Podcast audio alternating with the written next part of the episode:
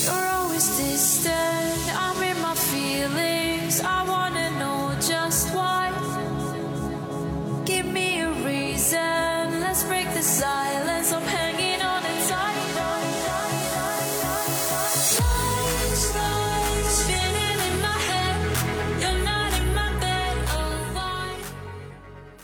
哟哟哟！欢迎回来最新一期硅谷刀逼刀。这次夏日特辑节目呢，我请到了我在荷兰做音乐制作人的朋友高冷，想让他来和大家分享一下如何做从硅谷程序员成为一位荷兰的音乐人。那么，不如你先跟大家做个简单的自我介绍吧，高冷。好的，大家好，我叫高冷，我现在在荷兰做音乐制作人和 DJ，然后同时也做程序员的工作。好，那不如先跟大家说一说，就是可能大家会好奇，就是你为什么一开始想做程序员，或者是会选 CS 呢？因为我猜大家会觉得，哦，那听起来你可能其实真正的兴趣是音乐。那么一开始会为什么选择了程序员这条路呢？是会觉得，比如说更安稳，所以说一开始会选择这条路吗？还是？啊、是的，因为我刚上大学时候就是。对职业也没有规划，也不知道想选什么专业，然后就当时跟一些学姐聊了一下，学姐推荐我学精算专业，后来我就报名了这个专业。但是学着就感觉我对对数学，包括对计算不是很感兴趣，然后了解了一下学长学姐们毕业后的方向，嗯比如说去保险公司做精算师，或者去做交易员，就是也不是我很感兴趣的。呃，职业，所以呢，就嗯辗转的换、换了几次专业。嗯嗯，那所以说当时为什么就是还最终选择了 CS 呢？选择了计算机专业呢？啊、首先当然是感觉它的就业面很广，因为所有公司基本上都会招程序员，而且我觉得嗯，这倒是真的。计算机相比于我之前学的两个专业是更有创造性的，就是包括统计，呃，我感觉还是以计算啊、建模型、预测为主，就是不是很有创作的空间。然后在学统计的时候，我上了一门入门的编程课，然后就发现嗯用几行代码就可以跑出来一个你能看得到，然后仿佛能摸得到的东西，就感觉非常有意思，是就是比算出来一个数给你的快乐是不一样的。然后后来就转了计算机专业。对，而且我觉得真的可能是在我们行业里面，或者是真的从事计算机的朋友，才会真的说觉得这其实是有一件有创造性的事情的。但可能我觉得在其他行业人看来，我们只是也是一个什么工具人的角色。不过 anyway，我觉得挺好，能在就是程序员这个事情上找到乐趣，所以说才能一直的做下来吧。我也觉得，而且我觉得可能这就已经体现了你对什么说创造性的一个乐趣吧的感兴趣。所以说，因为做音乐也是嘛，可能也需要非常大的创作的热情，嗯，你才可以怎么说一直坚持做做下去。是的，所以说，你是大概什么时候对音乐感兴趣呢？有比如说也很早学过乐器啊什么之类的吗？嗯，我小时候学过几年钢琴，但是后来也不怎么弹了。真正开始做音乐制作是在工作了一年多之后才开始学习音乐制作的。哦，OK，所以说其实也没有说可能大学就搞搞乐团啊，或者是已经开始有些有所接触。其实正儿八经，其实还是工作之后。是的，是的。哦、o k i n t e r e s t i n g 所以说当时会有一个怎样的契机吗？是因为因为当时已经在硅谷工作，然后可能工作也没有很忙，然后身边有一些朋友，然后大家就聚在一起做做音乐吗？当时其实选择这个喜喜欢上这个兴趣爱好，也是经过了很多的尝试和思考。就是当时嗯刚毕业参加工作前几个月，就觉得特别兴奋，因为经历了从学生到打工人.身份的转变。但是在工作了几个月之后，就发现好像失去了一些新鲜感，然后就觉得工作所带来的精神上的快乐。呃，就是减少了，所以就是在那个时候，我就开始思考真正什么事情能给我带来快乐，然后嗯嗯嗯，也是尝试了很多兴趣爱好，包括我也思考自己以前什么事情最能让我开心，我就觉得音乐是特别能让我开心的一个事情。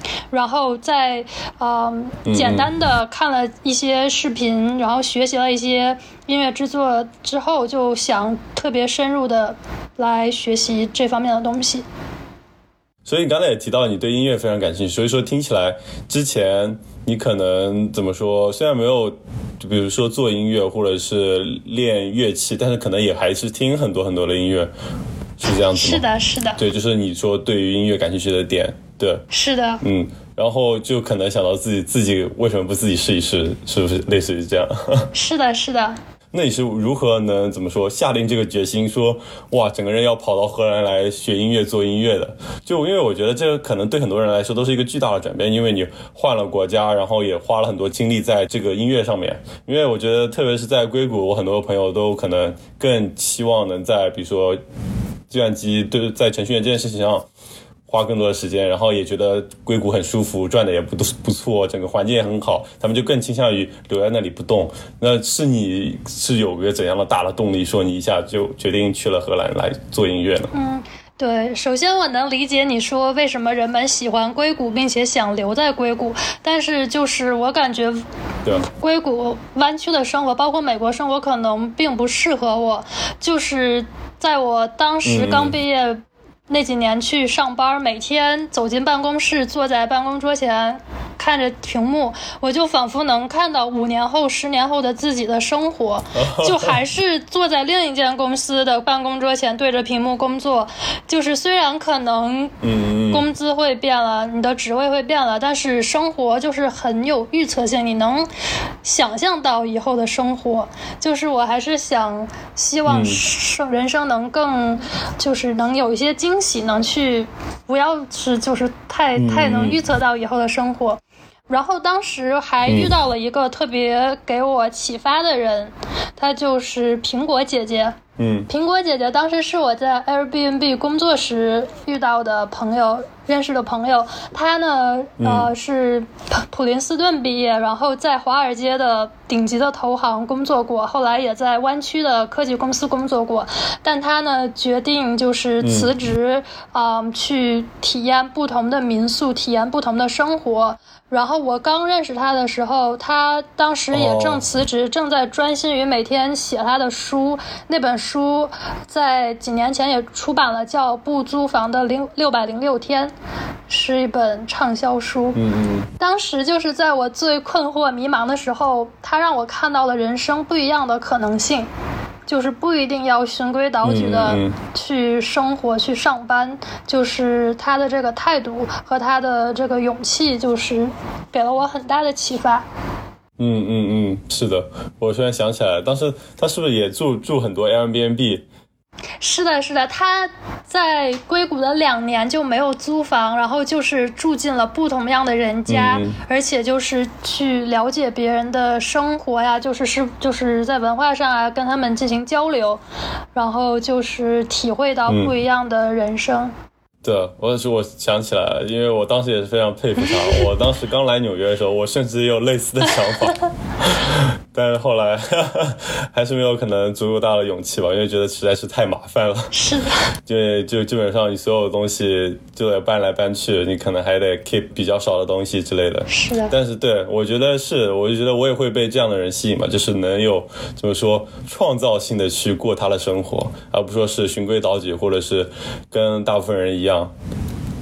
所以说，就是他这件事情让你有个很大的怎么说心理变化嘛？就是说，让你觉得，嗯，其实你也可以过跟现在完全不一样的生活。是的，他就是我可能没有立即的行动，但是他这个事情就是给了我，让我认识到了人生可以这么过，就是不一定一定要，就是像大家所追求的那种生活方式，就是待在一个地方努力升职啊，努力啊挣更多的钱。我觉得。就是给了我很多启发，但是我真正离开硅谷，其实是在工作三年后。当时一个契机就是我没有抽到 H1B 签证，然后我当时特别开心。哦，当时公司他也给了我就是选择，可以去别的分部工作一年再调回来。而且当时我也申请了一些研究生学校，也可以继续读书。但是我决定这是一个很好的机会，就可以换一个地方生活。嗯嗯。然后就选择了荷兰吗？对对，所以说这个选择其实也是一定程度上是被动的，但也是一种主动的选择吧。但是在这个过程中，你我觉得你肯定也还是会有些担忧、顾虑或者期待啊之类的。你所以说你当时有经历怎样一个心理变化或者心路历程吗？嗯，当时其实我先回国待了半年，然后我当时也没有想好具体要去哪个国家或者待在国内，也是回家待了半年，然后就想去哪个国家。后来决定去荷兰，主要是因为我喜欢的电音制作人和 DJ 都是荷兰的，然后我喜欢的。电音厂牌也都是在荷兰，啊，虽然我之前从来没有去过荷兰，但是因为，呃，这些这些，它是一个非常著名的电音之国，所以就有一种莫名的吸引力。嗯嗯嗯。但是当时不会有什么什么担忧吗？突然要跑到一个完全陌生的国度，你可能之前都没有去过荷兰旅游过吧，就决定要搬到荷兰去。嗯。对。你是说，而且可能也没有什么，可能没有什么朋友在那边，然后对你当时会有一些担忧和顾虑吗？嗯，担忧倒是没有，不过就是因为我要是申请的话，我还是申请工作签证，所以呢，我要找到一个荷兰的公司，然后啊，我打算去一边上班，然后一边去学音乐，去发展音乐作为副业，然后之后再发展成主业。嗯嗯嗯。OK，所以可能当时可能担忧、顾虑或者困难的地方，就是可能得重新找个工作。是的。然后这个还得是你不不会太忙，能有给你足够的时间，让你在业余可以发展你的音乐事业。是的。对，所所以说当时是重新找了工作嘛？因为听起来你还是先回去回国休息了半年，然后再重新找了荷兰的公司，申请了荷兰的工作签证才过去。对，我就申请了 Booking。呃，然后后来去面试了一下，然后就决定去 Booking 工作。那听起来怎么说？可能也蛮忙的感觉，听起来可能也没有太多时间休息，也不是说休息吧，就放松一下。就感觉到了晚上还要为这个怎么说梦想打拼，就感觉整个人状态应该算比较充实吧。也不能说非常忙，应该算是，因为毕竟很多时间是花在自己的梦梦想身上。我感觉这个事情本身应该非常的怎么说让人快乐。是的，是的，对。首先是呃，工作基本上每天八小时内可以结束，不不怎么需要加班。然后剩下的时间就因为。音乐本来就是我的爱好，就比起其他一些爱好，比如说看电视剧或者去运动，我觉得他们都没有音乐给我带来的快乐大。所以就是，就算让我去休息，我可能也会去做跟音乐有关的事情。嗯嗯，比如听听音乐。嗯，对啊，或者就是去找找灵感什么的。嗯嗯嗯。对，因为你现在其实也已经发了你的自己的几首单曲了，所以说我也比较好奇你是如何从从来没有接触过音乐制作到能发布自己的单曲，这一整个阶段都经历了些什么呢？我感觉这也是一步一步的成长吧，就是包括我现在可能听。一两个月之前发的歌，我也能听到很多的缺陷，就是包括我想改进的地方。就是它不是说一个你发单曲的瞬间，你就整个人就变了的一个过程，一个瞬间，而是一个很漫长的过程。嗯嗯，对。所以说你有中间是完全靠自学嘛，或者说后面有上学或者找一些老师之类的吗？嗯，对。最开始呢，我就是在网上看一些视频，大概比如说在 Coursera 或者。呃，B 站上看视频，然后之后呢，就是找了一间呃，在洛杉矶的电音学校，叫 Icon Collective，在那里上了大概三个学期的网课。之后呢，在荷兰也找了一家电音学校，学了半年多。嗯。但之后那个从从那个学校学完之后，基本上就是找一对一的老师来给我的作品进行反馈。所以的确听起来，那也是花了蛮多时间，因为你刚才说那些上课时间也是需要自己，比如说是网上网课，就是在自己的晚上或者周末去花时间去学吧。呃，对，就是他，呃，他的上学其实就跟上大学似的，一个学期会有四门课，然后每周都有作业要交，然后每周还有一对一和导师的单独辅导的课程。嗯嗯嗯，所以说。嗯，所以说整个过程你都是一个人坚持下来的吗？就是比如说在湾区，在格兰，两边有没有比如说小伙伴一起？呃，当时好像没有，身边没有找到一起学音乐制作小伙伴。不过后来在网上也认识了一些做音乐的朋友，会一起交流。嗯。那不会觉得一个人就是有一种孤军奋战的感觉吗？当然，你可能还有比如说一对一的老师啊，可能也有网上一些朋友交流，但你不会觉得相对于程序员这个行业来说，就是可能可以交流的，特别是中国人就特别少，你可能会觉得就是有点孤军奋战的感觉吗？会的，会的，我以前会有这种感觉，然后其实也有一些朋友的鼓励，就是对我还帮助挺大的。就是我做出很多歌，以前做的很多歌就是 demo，他们都没有发过，嗯。就是我会给朋友听，让他们给我一些反馈，嗯，他们当然一般都会说好听，他们也不是专业的，但就出于鼓励的目的，他就说太厉害了，好听。然后虽然我也知道他们可能不是发自内心的，但是我还是挺感动的，他们会支持我，鼓励我。嗯嗯嗯，对。那所以说，你有没有在这个期间遇到最大的困难呢？除了可能就是就是一起做这个行业的人不是很多。之外，有没有什么其他的？你觉得可能对你来说是一个坎，然后你迈过去了？呃，困难倒是还好，但是很多事情都是要跳出舒适区来做的。比如说，厂牌在签你的时候，他不只是要听你的音乐，他们也很想了解你这个人。所以呢，你就是要经常在社交媒体上分享你的生活呀，你的包括一些经历啊，或者你的教学视频。因为之前我很少用社交媒体，所以在做音乐之后呢，我也想办法在想有什么东西可以跟大家分享。然后我也是最近开始做一些音乐方面的视频，啊，包括音乐制作和 DJ 的视频，啊，发在网上，希望能帮助到大家。嗯嗯嗯，就是这也是怎么说，像你刚才提到建立个人品牌、个人形象的一个过程嘛。但但你会需要，但你会需要，比如说用英文做事情嘛，因为这样才才能让比如说荷兰或者是世界范围的人都能知道你这个人。是的，这个是我接下来很快要做的事情，因为我现在的视频都是中文的。嗯。然后由于我的英语非常的塑料，我最近也在练习口语。最近我就每天都要听一些口语的教学视频。我的天呐，那太拼了吧！这真的是为为了自己的音乐事业，还需要练习自己的英语哇！就没想到还有一些很多其他的东西需要练习，不只是音乐。对啊，包括像剪视频这些技能，也都是为了做音乐而学的。就是以前也不会剪视频，嗯，对。嗯嗯嗯，对，的确的确没有我们想象的那么简单，不是说把音乐做好就行了，但 还有很多其其其他的事情要做。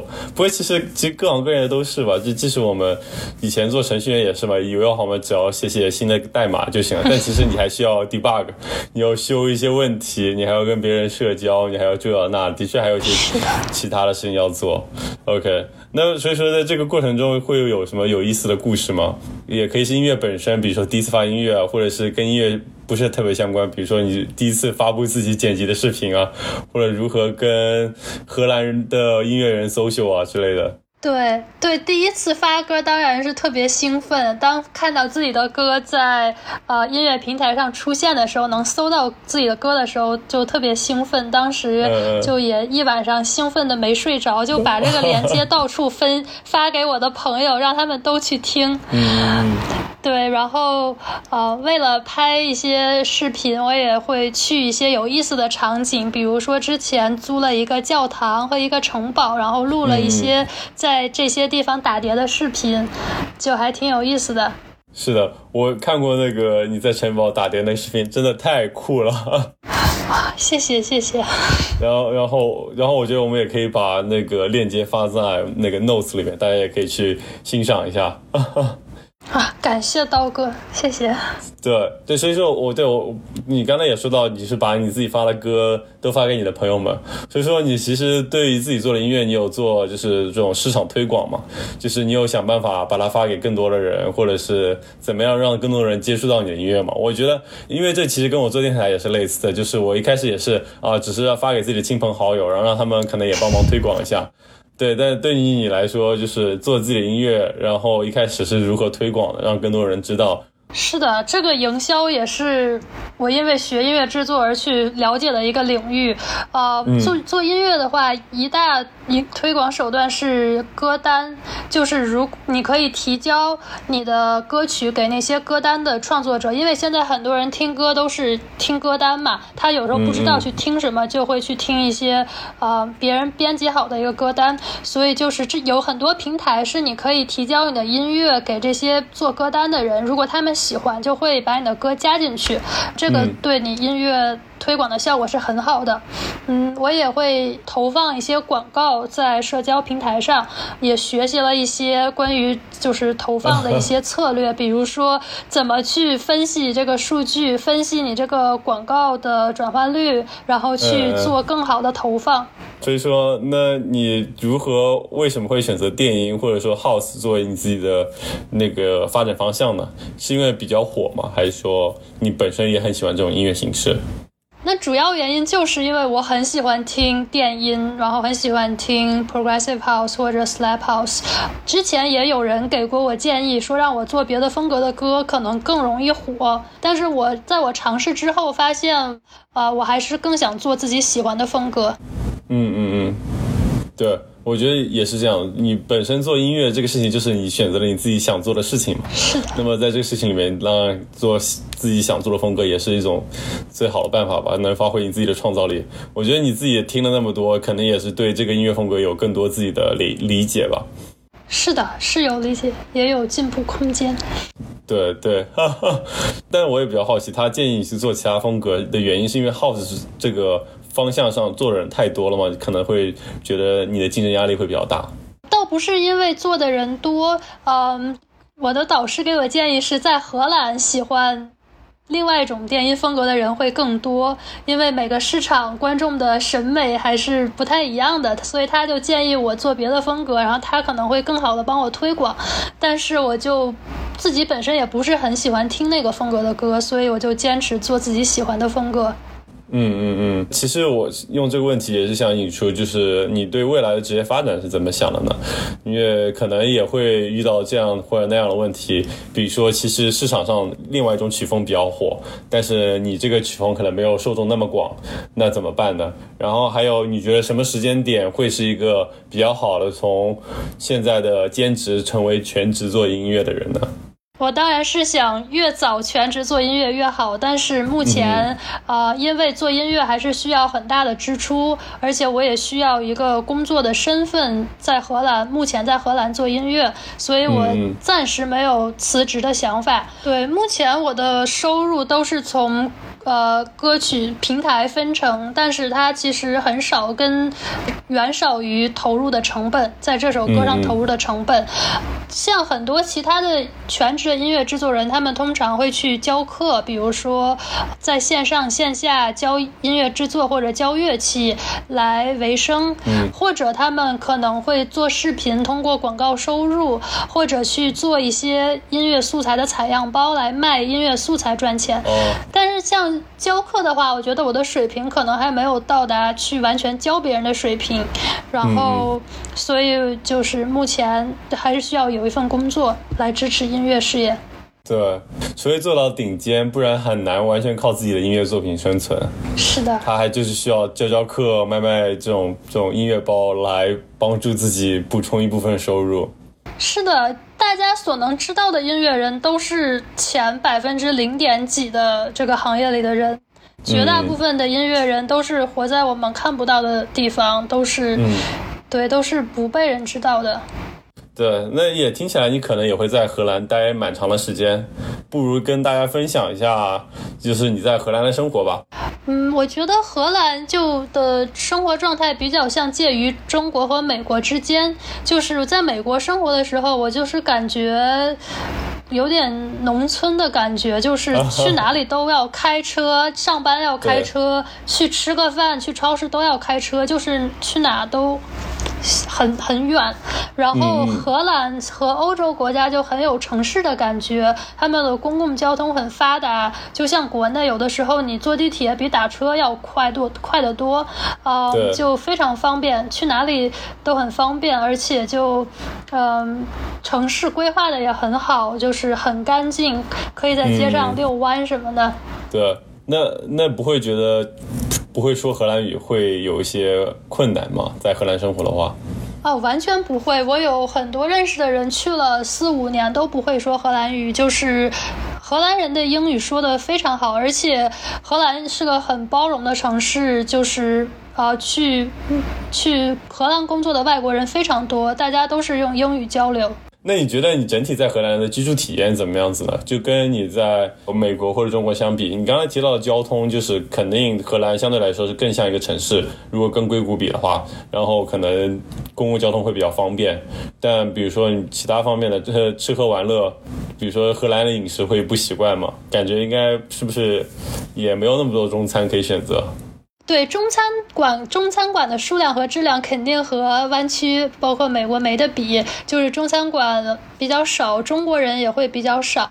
但是比较方便的是，就是欧洲的铁路系统很发达。比如说你要去巴黎或者去德国，就只要几个小时坐火车就能到，非常的方便，也不用任何的手续。就是基本上你可以去欧盟任何国家都非常的方便。所以很多人周末都会出国去别的国家玩，对啊？对，感想想很快乐。你可以这个周末去德国柏林蹦迪，下一个周末去法国吃大餐。是的，对，我觉得这点跟美国比起来，那真的是快乐太多了。那我也很好奇，所以你也会想在荷兰长期待下去吗？对我还是想在几年内回国发展的，因为我还是比较喜欢国内的生活。然后这几年就想在荷兰啊接触一下荷兰的音乐资源，然后提升自己各方面的音乐技能，然后推出更好的作品。对。那所以说，其实你一路走来，其实也好几年，而且特别还跑到荷兰，就是其实我也花了很大的精力和功夫，以及可能也做了很多权衡。那所以说，如果对于有类似想法的朋友的话，你会觉得对他们来说有什么建议意见吗？我觉得首先大家不要冲动，不要轻易的裸辞，就是除非你能。知道自己接下来能有一个稳定的收入来源，嗯，就是你可以先把想做的事情当成爱好做，就是来看这个爱好能带你走多远，你是不是真的想一直做下去？嗯，建议就是可能多跟前辈交流吧，就是多跟多认识这个行业的人，然后跟他们交流，了解到真实全面的。行业状况，然后听一听他们的意见，因为每个行业也是不同的。反正对于做音乐来说，我认识的不少音乐人，他们都是有别的工作的，然后就是晚上回家写歌，然后我觉得。如果你想做音乐，你也不一定要马上就辞职，然后去学音乐。你可以先在闲暇时间啊写一写歌，写写作品，也可以发到呃网上去听大家的意见，给你反馈，然后来看接下来怎么走。嗯嗯嗯，对，我觉得其实你的路，其实很多人都可以，可能可以尝试，就至少可以先在家自学，然后上网课，然后发歌，然后可能找 one one 的导师提些建议意见，然后再看看自己的兴趣以及自己可能的潜力，再决定是不是做更大的下一步的计划。是的。嗯嗯嗯。因为我其的确，我感觉我在身边的硅谷的朋友有很多都有这样的想法，他们都闲暇时间会玩玩音乐，也有些人真的有动这个心思。我觉得可能对他们来讲也是可以通过你这个例子来好好思考一下，是不是自己真的可以再多做一些尝试吧。而且我觉得你可能也希望有更多的朋友可以加入到这个行业来。是的，是的。好，我们这期节目也聊了很多了，那也谢谢高冷的到来。然后，如果大家对他的音乐感兴趣的话，也欢迎大家关注他，我会把链接放在我们的简介里面。好这期节目也就到这里了然后我们一起跟大家说再见吧。谢谢大家谢谢刀哥。好拜拜。